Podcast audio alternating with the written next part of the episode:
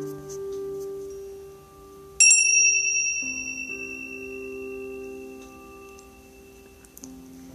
んにちは、ひろみです。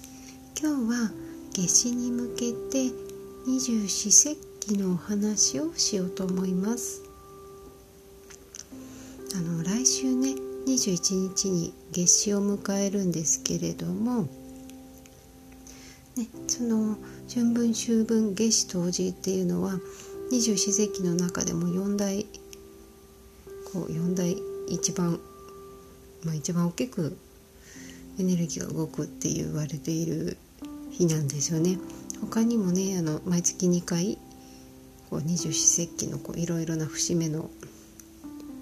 日が来るんですけれどもやっぱりこの4日間春分秋分夏至冬至っていうのは本当にねなんか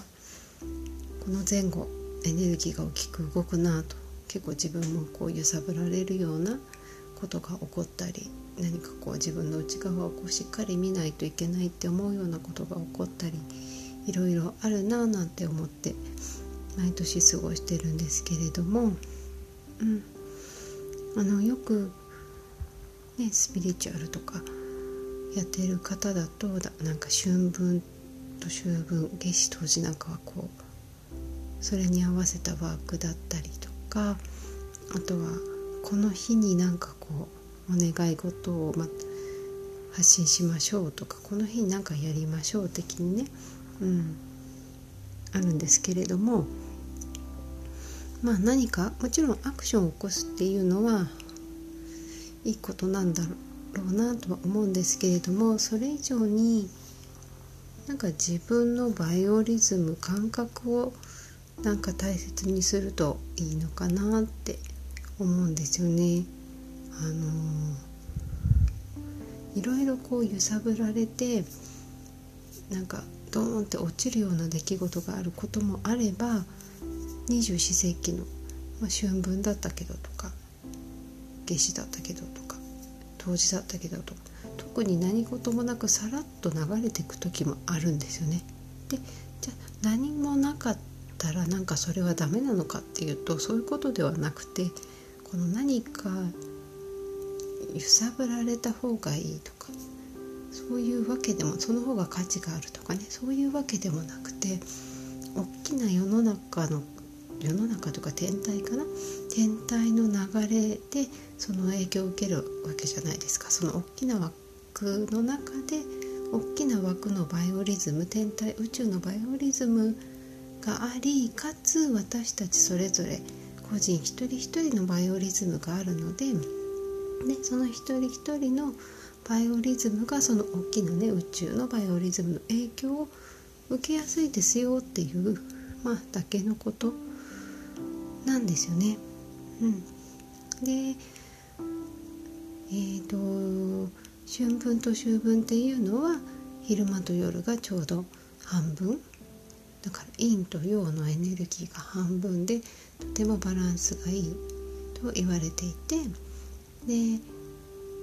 夏至は昼間が一番長い。だから陽が一番強い。陽が極まる日なんですよね。うん、で陽が極まると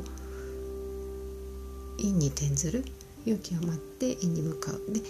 冬至の日に一番昼間が短い日陰が一番強い日に陰が極まって陽となるっていうね。もう本当に自然のサイクルの中で私たちは生かされてるんだなって思うんですけれども、うん、これは、えーと、私が気候系ワークを習ってた時にやっぱり陰と陽のねエネルギーのバランスということで体を整えてたんですけれどぱり陽が極まる時っていうのはやっぱり自分に光が当たる自分にの光が当たる部分が強くこう出てくるから比較的こう動きやすかったりこう外側に出ていくエネルギーが大きいと。でそこが極まってちょっとずつそこがこう少なくなってって同時にね向かって陰が極まる頃っていうのはあんまりこの自分に光が当たらなくてむしろ自分の内側の光の当たらない部分ですよね。に深く深く潜っていくからちょっとねその時にの方がバランス崩しやすい人が多いかなっていうのは聞いたことがあったんですけれど、ま、やっぱりねあの人間誰でも陰と陽光と闇っていうのは両方持っていて扱いやすいというかそのそこにいて心地いいってやっぱり陽の部分なんですよね。うん、自分のポジティブな部分って言ったらいいのかな。うん、外側にこう生き生きと出ていく部分で陰の部分っていうのはやっぱり内側で深く深く潜っていかないとこう見えないようなちょっとネガティブな部分だったりっていうのでだから今はね比較的そんなにしんどい人はいないのかなとも思うんですけれどもまあそれでもね個人のバイオリズムがあるのでなんとなくこう揺れ動いてしんどいなっていう時にカレンダーとかを見てみたらあ夏至が近いかなとか春分とか秋分近いかなとかそういうところでねあと冬至ですよね。冬至が近いかなとか。そういうところであんまりこう自分責めをせずにあ宇宙のこの大きなエネルギーの流れの影響を受けてるだけなんだと。じゃあ今は揺れてもいいんだ。ちょっと落ちてもいいんだ。ちょっとしんどくても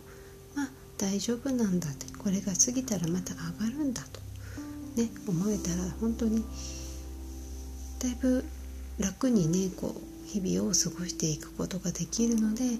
二十四節気っていうものをちょっとね意識して過ごしていただけるといいかなって思います。うん、あの私たちってちょっと原生利益をやっぱりこう望みがちなところがあってもちろんそれが全然悪いっていうことではないんですけれどもなんかやっぱり原生利益として何かやったことがたくさんこう実ってほしい。だから何か一つ起こしたアクションが何倍にもなって帰ってきてほしいとかね願っちゃうんですけれどもだからその一粒万倍日とかあとなんだろう転写日か。この前ありました。昨日かな？ありましたよね。とかねこう虎の日とか実の日とかそういうところにこう目が行きがちなんですけど全然ねそういうものを楽しんで使う分にはいいんですけれども大きなこう宇宙のエネルギーの流れ的にはやっぱりこの春分と秋分と夏至と冬至っていうのは大切かなって思いますね。うん、あのー、どこでしたっけ？今ちょっとど忘れしちゃった。ペルーの方でしたっけ？春分と秋分にこうピラミッドにこう光がまっすぐ入るようになるっていう、ね、世界遺産があったかと思うんですけどあと私昔行ったことあるのがアイルランドのニューグレンジっていうケルトの人たちが本当にもう何千年も前に作ったような何千年なのかな？でもかなり古い時代に作った塚というかなんかあってやっぱり春分と秋分の日にだけまっすぐこう光が差すっていうそういうことだから日時計に近いんですよねきっとね。そうやってここにまっすぐ日が入った日にこうエネルギーあの宇宙のエネルギーがこうバランスがよく整うというか年に2回だけね。陰と陽のバランスが整う日にまっすぐ光が入るっていう本当にだからすごいなって思うんですよね。この宇宙のエネルギーとか昔の人が本当にそういうものをちゃんと知っていてでそういうものを形に残してっていうことをしていてだから私たちももっとそういう部分に意識をただ向けるだけでなんとなくその流れを感じることができるようになるのでそうするとうまく自分の人生の舵取りをしていけるということにもつながるんじゃないかなと思ってます。